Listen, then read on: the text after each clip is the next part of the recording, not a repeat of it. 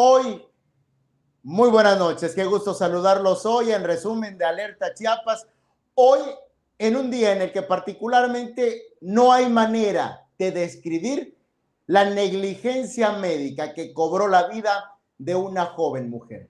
¿Qué pasó? Aquí le tenemos los detalles en materia de seguridad Tuxtla, la capital más segura, nos queda de ver. Hay un caso muy particular que queremos compartir. Le decir más, esta noche hablamos en resumen, Samuel Revueltas. Eric Ordóñez, ¿cómo estás? Muy buenas noches. A la ciudadanía que se está conectando a la, plataforma Alerta Chiapas, quédense con nosotros. Este caso que tú refieres, Eric Ordóñez, contrasta totalmente con lo hermoso que se está viendo en estos momentos la Avenida Central con sus primaveras. Pero el caso que tú refieres, este de los asaltos, que ya se ha vuelto una constante en la capital chiapaneca, quizá no es de ahora. Sin embargo, hasta ahora tenemos declaraciones de gente que las están asaltando en taxis y que este ya tal parece que es un modus operandi de la delincuencia aquí en la capital. Le tenemos todos los detalles. Eric, ¿qué te parece? Comenzamos. Hay un amaciato entre presuntos taxistas y presuntos policías. Se lo vamos a explicar con detenimiento. Pero esto que ocurrió en el Hospital de la Mujer, eh, derivado de una negligencia médica, le cobró la vida a una, a una mujer, a una joven. De verdad que usted al igual que yo, estoy seguro, no podrá dar crédito de qué fue lo que le causó la muerte a ella. Le dejaron compresas, Eric Ordóñez, le dejaron compresas al interior de su cuerpo cuando le realizaron una cesárea. Es el caso de Lorena, se lo vamos a presentar de manera muy detallada en una nota informativa que vamos a colgar a través de la plataforma de Alerta Chiapas. Lorena, una chica de apenas 20 años del municipio de Las Rosas, y que comienza su calvario el 21 de junio, un poco antes del 21 de junio del 2021, que es cuando al fin le hacen una cesárea en el Hospital de la Mujer en San Cristóbal de las Casas. Tiempo antes, tiempo antes había, eh, había acudido a sus citas médicas de manera frecuente como lo hizo eh, durante todo el tiempo en que duró su embarazo, siete consultas en total en el hospital de su municipio, en el Hospital Básico Comunitario de Las Rosas. Cuando al fin, pues va a tener a su bebé, va a ese hospital y le dicen, Eric, que no la pueden recibir. Va al hospital también de Comitán y también le dicen que no la pueden atender ahí, que no la pueden recibir. Termina yendo a 40 kilómetros de ahí hasta San Cristóbal de las Casas, que es donde la atienden en el Hospital de la Mujer de San Cristóbal, y por la mañana le realizan una cesárea. Al parecer, todo sale bien. Sin embargo, unos meses después, aproximadamente tres meses después, le comienzan dolores abdominales. Se va al hospital de las Rosas de nueva cuenta, evidentemente, y pues le dicen que tiene pues un mal, no le detectan como que la gran cosa. le siguen los dolores y se va al hospital de Comitán. ¿Sabes qué le dicen que tiene? Que tiene una gastritis. Una gastritis. Después de eso, a la mujer, estamos hablando que ya es diciembre, a la mujer le comienzan a reciar más los dolores y se va de nueva cuenta al hospital donde le dicen que no la pueden atender y esto es la verdad bastante lamentable. ¿Sabes por qué no la pueden atender? Porque como ya es diciembre, es 24 de diciembre y pues resulta que no hay ninguna guardia médica que la pueda atender. En la Navidad del 2011, en diciembre, a Lorena la tienen que llevar a un hospital privado, donde ya le hacen una cirugía y derivado de esa cirugía le detectan que le habían dejado estas compresas seis meses antes durante la cesárea en el Hospital de la Mujer de San Cristóbal de las Casas. Hasta este momento no ha habido ninguna declaración, ha habido silencio institucional de parte del Hospital de la Mujer de San Cristóbal pero también del Hospital de las Culturas y que tú vas a decir, bueno, ¿qué tiene que ver el Hospital de las Culturas en este caso? Porque posterior a ello, queda mal Lorena, le viene un, caro, un paro cardiorrespiratorio y la tienen que canalizar al Hospital de las Culturas en San Cristóbal. Ahí, para empezar, como es recurrente en los hospitales de Chiapas, si no es que de México, no le asignan una cama. Y ya cuando le asignan una cama, cinco días después, la vuelven a intervenir quirúrgicamente. A Lorena lamentablemente, a mediados de febrero, le da de nueva cuenta un paro cardiorrespiratorio. A partir de ese momento, la familia acusa que no le atienden, no le dan seguimientos, no le hacen estas revisiones médicas y que a partir de ahí, lamentablemente, comienza ya eh, a demejorar su salud al grado de que comienzan a solicitarle medicamentos. Esto que también es una práctica común. ¿Te acuerdas que por qué metieron preso al doctor Yuca? Sí, por supuestamente haber pedido medicamentos. Pues bueno, le tienen que pedir medicamentos y es comprensible de parte del personal médico también, porque pues tampoco ellos lo tienen. Entonces, le comienzan a pedir un medicamento que cuesta 1.700 pesos. La familia ya había gastado 50 mil pesos. Una familia que se dedica a la zafra, Eri, a estar eh, colectando caña de azúcar, que evidentemente por temporada además y que no ganan lo suficiente. Pagaron 50 mil pesos en Comitán por la operación y ahora en el hospital de San Cristóbal, bueno, en ese momento, en, febrero, tienen que estar pagando 1.700 pesos por este medicamento. Hasta el 13 de febrero, bueno, el 8 de febrero, cuando le vuelve a dar un, cardio, eh, un paro cardiorrespiratorio, perdón, eh, sale un médico a comunicarle a la familia que lamentablemente Lorena había fallecido. Después, vuelve a salir el médico a decir que no, que no había fallecido, pero que como tuvieron que reanimarla, le quebraron cuatro costillas. Todo esto es una relatoría que nos hace el Observatorio de Muerte Materna en Chiapas. Esos días ya fueron de agonía para Lorena. Unos días después, el 13 de febrero, lamentablemente falleció Lorena en el Hospital de las Culturas de San Cristóbal de las Casas a consecuencia de esta negligencia médica ocurrida en el Hospital de la Mujer de San Cristóbal, donde su directivo, su directiva más bien, este momento, guarda silencio institucional, al igual que los directivos de los hospitales comunitarios y del Hospital de las Culturas de San Cristóbal de las Casas. Un tema, un tema que se agrega a esta bola de nieve de actos de corrupción, porque también evidentemente tienen que ver actos de corrupción, porque en el momento en que todavía sigue la directora del Hospital de la Mujer en San Cristóbal, en el momento en que sigue el director del Hospital de las Culturas y el resto de los directivos en los hospitales, tanto de Comitán como de Las Rosas, al frente de esos nosocomios, se está hablando también de actos de corrupción. Lamentable. La violentaron hasta la muerte. La violentaron hasta la muerte. de una manera terrible. Desde el 21 de junio del 2021 yo no, qué bueno que precisas la fecha. Digo, no conozco de leyes, pero me parece que hay hasta un tema de violencia obstétrica aquí, ¿no? Y desafortunado, ¿cómo se pasaron la bolita de un lado? De un lado para otro. De un lado para fíjate, otro. Fíjate, por acá nos comenta, perdón Eric, sí, continúa. Fíjate, a mí me llama precisamente la atención porque si a esta persona alguien hubiera tomado el teléfono y les hubiera dicho, oigan, es mi parientita, es mi conocida, por favor atiéndanla. Mire, así cambia la atención. Una y otra vez se ha demostrado en las instituciones de salud que los tratos sí pueden ser diferentes, siempre que desafortunadamente hay una carta credencial por parte de alguien más, ¿no? Ahí es donde se visibiliza con magnitud la negligencia, eh, Samuel, porque no hay una razón eh, más allá eh, imponente sobre nuestros eh, profesionales de la salud para atender a una mujer como esta. Fíjate que por acá Marta Grajales, a quien le agradecemos siempre su valioso aporte, nos dice, el seguimiento es fundamental y es que en esta relatoría de hechos que hace el Observatorio de Muerte Materna en México, justamente menciona que después de haberle practicado la cesárea, tuvo seguimientos, eh, eh, tuvo seguimientos en diferentes hospitales y pues no había absolutamente nada hasta que en septiembre ya le comienzan los dolores abdominales. Y algo también muy importante que refiere este, esta relatoría de hechos es que al momento en que se hace una intervención quirúrgica, por reglamento, por protocolo, por procedimiento, se tienen que contar el número de,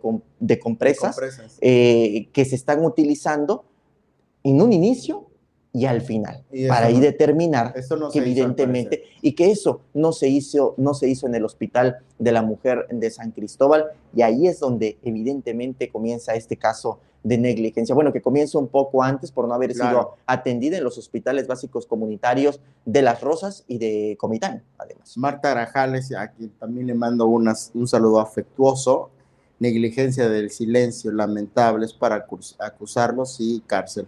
Aprovecho también el espacio para enviar un saludo con mucho cariño a una amiga en común, una amiga de Alerta Chiapas, Alondra Leiner, que también está en sintonía. Qué tragedia y qué omisión, dice Marta Grajales, Teresa Velázquez, Injusticia, eh, Bernabé Núñez, los que se mueven en los altos círculos de poder no les importa si muere, surge la pregunta, ¿por qué les debería de importar? Fíjate que ya estamos dándole seguimiento al caso también porque ya se hicieron las, denuncias correspondientes, que evidentemente pues aquí eh, vienen eh, también eh, momentos en los que sí va a tener que haber vacíos institucionales porque pues ya comienza un proceso legal. Eso de cierta manera lo podemos llegar a comprender. Sin embargo, está Hugo, el esposo de Lorena, quien en estos momentos, con un bebé de ocho meses, está afrontando la situación de la pérdida de su esposa, de Lorena, de 20 años, una jovencita, una y, jovencita. Y, yo creo que además del dolor de perderla, la rabia que genera la impotencia. David Cepeda, pero no hay que ir lejos, dice, en el regional le pasó lo mismo a mi cuñada, hace ya siete años le dejaron también gasas durante el parto le dan de alta y a la semana mi cuñada tuvo una hemorragia y tuvieron que quitarle la matriz porque le dejaron gasas y restos de placenta. Así es. Fíjate, Eric, que también creo que es importante el considerar que en muchas ocasiones efectivamente hay médicos, hay médicas, hay enfermeras, hay enfermeros que están eh, con la presión desmedida hay que mencionarlo también, de estar en una institución que no te garantiza los insumos suficientes, que no te garantiza y que llegan a tener determinada presión enorme también por todos estos vacíos que luego suele haber en las instituciones médicas. Eric, en nuestro caso, que nosotros no tuviéramos un celular adecuado para poder transmitir de manera correcta una, un noticiero, pues sí te llega a causar cierto sentimiento de impotencia, de, rabia. Por supuesto que aquí hay una responsabilidad del personal médico, pero por supuesto también que hay una responsabilidad de eh, directivos, de eh, directivas. ahí, está el tema de omisión. Que, ahí es donde comienza, porque ahí, es donde comienza también el tema de violencia estructural. claro, ahí empiezan los temas de omisión y más allá de la, de la negligencia eh, como en el caso, ah, ¿te acuerdas de Pablo Salazar? ¿No? Cuando lo acusaban por la falta de medicamentos. Sí, por supuesto. Directamente contra él, que era el gobernador entonces del estado, por este caso de infantes ahí infantes fallecidos, así es. Y que porque no había medicamentos, es decir, que no había hecho la parte que le correspondía como gobernador, estuvo preso. Así es. ¿No? Digo, era una cosa también de sesgo político, sí. pero bueno, más o menos así funcionaría en esta situación. Así es, Eric Ordóñez. Vamos a darle seguimiento a ese tema porque yo creo que es muy importante que la ciudadanía esté enterada desde esta relatoría que acabamos de hacer, también presentar las contrapartes, en este caso de las instituciones y evidentemente que también las voces de la familia, que de cierta manera ya están plasmadas en esta relatoría, pero que siempre va a ser muy necesario el poder compartirlas. Sigue muy al pendiente eh, Marta Grajales, queridísima, gracias por estar en frecuencia siempre de Alerta Chiapas. Bueno, hablemos de cosas amables o pasamos a la otra triste pues pasamos al otro triste mejor y rematamos con algo alegre para irnos a, casa. rematar con algo alegre. Ahí en producción, atentos. Cuidado con eso que sucede aquí en Tuxtla Gutiérrez. Mire, a nosotros ya nos los habían reportado desde antes. Sin embargo, no habíamos... Desde hace mucho, Desde hace mucho tiempo. Desde hace mucho tiempo. Sin embargo, no habíamos podido documentarlo de manera concreta porque no había quienes quisieran emitir testimonios. Por, por miedo. temor por temor a que fueran en búsqueda de ellos, pero hemos encontrado testimonios valientes eh, de personas a quienes agradecemos, nos han compartido ya esto que por muchos era un secreto a voces aquí en Tuxtla Gutiérrez. Hay un binomio maldito entre supuestos taxistas, y lo digo así, supuestos taxistas, porque ya sabes que este tema del pirataje y los clones de los números económicos, pues es una cosa que cuida mucho la Secretaría de Movilidad y Transportes, ah, pero se le va uno que otro pirata. Y el tema también, ojo ahí, Secretaría de Seguridad Municipal y Secretaría de Seguridad del Estado, porque se ocupan patrullas de algunas de estas instituciones que trabajan en conjunto con estos pseudotaxistas y a muchas personas, muchas personas son los testimonios que hemos recabado, muchas personas salen de antros, salen de bares, cualquier día, mire, lo que usted haga el fin de semana, bueno, lo que usted haga con su vida es su problema, ¿eh? eh cada quien hace con su vida lo que se le venga en gana. El asunto es que, bueno, dentro de esto puede estar que pues uno salga el fin de semana a echar su vuelta como de que no. Pero mire, le puede pasar esto que justamente ve en pantalla en este momento. Aquí hay complicidad de dos, dos taxis cuyos números económicos son visibles. E insistimos, ¿eh? hay un tema de pirataje, hay un tema de clonación de números económicos, entonces pues no los podemos dar como culpables. Pues Pero estos son los presuntos responsables. Lo que usted ve al fondo es una golpiza que le están poniendo a una persona que había abordado en la Plaza Bactum, aquí en Tuxtla Gutiérrez. Pero no es la única. En otros sitios, en otros santos ha pasado lo mismo. Situaciones similares, situaciones como estas, los taxis en complicidad o luego son patrullas que les dicen es que nos dieron el pitazo de que traen ustedes un relajo o nos dijeron que ustedes traen droga y con ese pretexto les ponen la de Dios es Padre, les roban sus pertenencias y afortunados aquellos, como el testimonio, como uno de los testimonios que recabamos, afortunado dice, que nada más le tiraron los dientes y le quebraron las costillas. Fíjate, Eric Ordóñez, que el móvil sigue siendo el mismo en muchos de los casos. En los anteriores que ya nos habían contactado también gente a través de la plataforma de Alerta Chiapas y que en verdad se lo agradecemos porque tengan la confianza de contarnos pero que a veces no podemos sacar los testimoniales siempre y cuando pues no haya una denuncia, una declaración, ya sea en voz, ya sea en video, de cualquier forma. Hasta ahora lo sacamos, pues porque evidentemente hubo gente que nos enseñó videos, nos dio entrevistas, a pesar de que no se le grabaron los, Los, rostros, y que bueno, tiene que ser así además. Pero fíjate, Eric, que ya antes habíamos tenido eh, denuncias que nos hacían y que va en el mismo sentido. Taxistas saliendo del antro, nos persiguen, bueno, no nos persiguen, se suben confiando en que vas en un sitio seguro y a la mera hora, en el lugar un tanto más oscuro, ahí te dan. Aquí también hay una particularidad, porque en denuncias anteriores, en este caso, se fue sin dientes, Eric, pero en denuncias anteriores nos han enseñado fotografías de rostros que han quedado totalmente ensangrentados, desfigurados, como dice Eric Ordóñez. Es bastante lamentable que, por una parte, la inseguridad que está permeando en Tuxtla Gutiérrez, pero además de que esto debería de ser un referente para que la Secretaría de Transportes actúe. ¿Por qué lo digo? Quizá no tiene mucho que ver en el tema, sin embargo, tiene muchísimo que ver. Porque si en determinado momento estuvieran bien regulados los sitios de taxi, los taxistas, si dejaran entrar simplemente a Uber, Eric, eh, que hay una plataforma donde permite ingresar todos los datos, de rastrearlos, de ver cuál es su unidad cosa que no tiene la Secretaría de Transportes con los taxis que actualmente circulan en Tuxtla Gutiérrez, pues creo que nos estaríamos evitando muchos casos de asaltos que son con esta particularidad de una violencia despiadada. Y que esto debería formar parte de una política pública de la misma Secretaría de Transportes. Lamentablemente, no, lo hay. ¿Por qué? No lo sabemos. Johan Malek dice, los, taxistas, los taxis piratas existen, pero las autoridades dicen que no. Y eh, bueno, aquí yo solo quisiera no criminalizar a los taxistas. ¿eh? Sí. Eh, sí, porque no sabemos. En esta parte quisiera ser como muy enfático. Sí. Son presuntos, ¿no?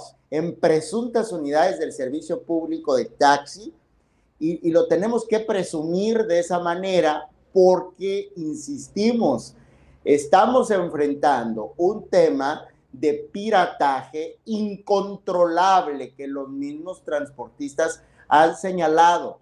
Una de las primeras, yo recuerdo, han sido un chorro en contra suya, pero una de las primeras denuncias que el gremio transportista ha hecho de sus primeras pugnas en contra de la Secretaría de Movilidad y Transporte que encabeza como Aquiles Espinosa, ha sido la tolerancia al pirataje.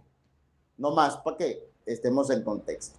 Esa ha sido una de sus principales demandas. Y ahí hay un resultado en donde ya en la mesa de seguridad, a lo mejor de mañana, ojalá lo pudieran tomar en cuenta. Eh, ya sabemos que nos monitorean, ¿verdad? Ojalá lo puedan tomar en cuenta, porque en, la mesa, en esa mesa de seguridad de todos los días debería tratarse, junto con la Secretaría de Movilidad y Transporte, la Secretaría de Seguridad del Estado, porque son sus patrullas que han publicado, la Secretaría de Seguridad Municipal, ¿no? Para ver cómo frenar esta situación y cómo garantizar seguridad e integridad a todas y a todos los ciudadanos en Tuxtla. Ahora, me pregunto yo, estas cámaras o estas imágenes que hemos podido obtener son de personas que tienen sus, sus cámaras en su casa, son sus particulares. ¿Para qué sirven las del C5? Imagínate, esas personas que, denunciaron esto, eh, Samuel, también nos han dicho que el Ministerio Público les pide que vayan al C5 a solicitar las imágenes. Imagínate. Cuando debería de estar para eso. El no, hombre, si el automático, no sé, debería funcionar de una manera distinta. Vas con el C5 y ni te topan. No, pues para empezar, habría que ver cuántas cámaras en realidad funcionan en la capital chiapaneca, solo por poner un ejemplo de Tuxtla, porque es el caso en mención. Sin embargo, pues esa información pues tampoco resulta que está a disposición de la ciudadanía. No está. Bueno, pues aquí la, la, verdad, ¿eh? este tema lo vamos a publicar en un ratito, pero ojalá en la mesa de seguridad, eh, luego el gobernador es bien más sensato que algunos de sus funcionarios, ojalá, mire, les jale la oreja y le diga a la secretaria de seguridad del Estado, al Ayuntamiento de Tuxtla Gutiérrez, al el de Secretaría de Movilidad y Transportes, al de C5, que si no se llevan limen asperezas o que aprendan a trabajar en equipo para combatir un, una, un modo de operar de la delincuencia a todas luces expuestos. Así es, Eric. Bueno, pues ya. Pero bueno, también tenemos noticias amables. En este otro Tuxtla que parece que está paralelo al Tuxtla mismo y que la verdad es que luego de tanto problema que uno se va enfrentando en la ciudad, que si cuando sales el bache, cosas que no tienen que ver con eh, la forma de gobernar, pero que si el pues calor ya está. bastante intenso y que te vas topando con, bueno, un sinfín de problemas que uno se puede enfrentar en la ciudad, en Tuxtla Gutiérrez, pero de repente en estos momentos en la capital chiapaneca, o te topas con un hermoso árbol de matilisguate o te topas con estos árboles de primavera que básicamente han inundado la ciudad. Aquí en la Avenida Central, nosotros estamos a un lado justamente, podemos apreciar la maravilla de estos árboles y a propósito de ello tuvimos una entrevista con un biólogo, el director del Jardín Botánico, quien nos explica de que independientemente de la vida que le genera a la misma ciudad, mira nada más estas imágenes de Gustavo Caballero sobre la Avenida Central, sí te cambia la percepción, te cambia el ánimo, te cambia la manera de ver la vida y que formó parte. Es bonito. Tuxtla es bonito. Tuxtla es bonito. Pues sí, la, ciudadanía que luego. Han hecho sus pues pero funcionarios, funcionarias, ciudadanía que luego echamos pestes, pues bueno, es otra cosa. Pero fíjate que eh, hace aproximadamente 12 años, explica el director del Jardín Botánico, hubo una, un programa de reforestación urbana que contempló justamente la eh, reinserción de estos árboles que son nativos, no son endémicos, son nativos de la región, por eso lo podemos encontrar en muchas partes de México, pero que vaya que a Tuxtla, de la casa. Vaya que a Tuxtla le ha venido a cambiar el rostro eh, en imágenes aéreas como la que le estamos presentando. en esta época, ¿eh? en esta época. Pero que además es lo que dice el biólogo, es muy efímero y por lo mismo la recomendación que hace es disfrutar, disfrutar el momento porque la verdad es, independientemente de que sirve para unas muy buenas fotos, así como no, así mismo, Gustavo Caballero. A Efraín también, que ahí lo tiene de, de, de, perfil de su foto de Facebook. Además de eso, pues sí te sirve para cambiar la percepción. Luego, Eric, que vienes eh, echando pestes de tus cientos de trabajos, pues mira, aquí te sirve para que no seas alegres la vista. Solo de uno. Oye, y como dice Sabines, me encanta Dios. Yo digo, me encanta Tuxla. Fíjate que sí, como de que no. A propósito de eso, en la nota que les vamos a compartir, yo hago referencia a este poema del gran Enot Cancino Casaonda. Chiapas es en el cosmos lo que una flor lo que al viento. Y tenía razón, ¿eh? Infinita que tenía razón.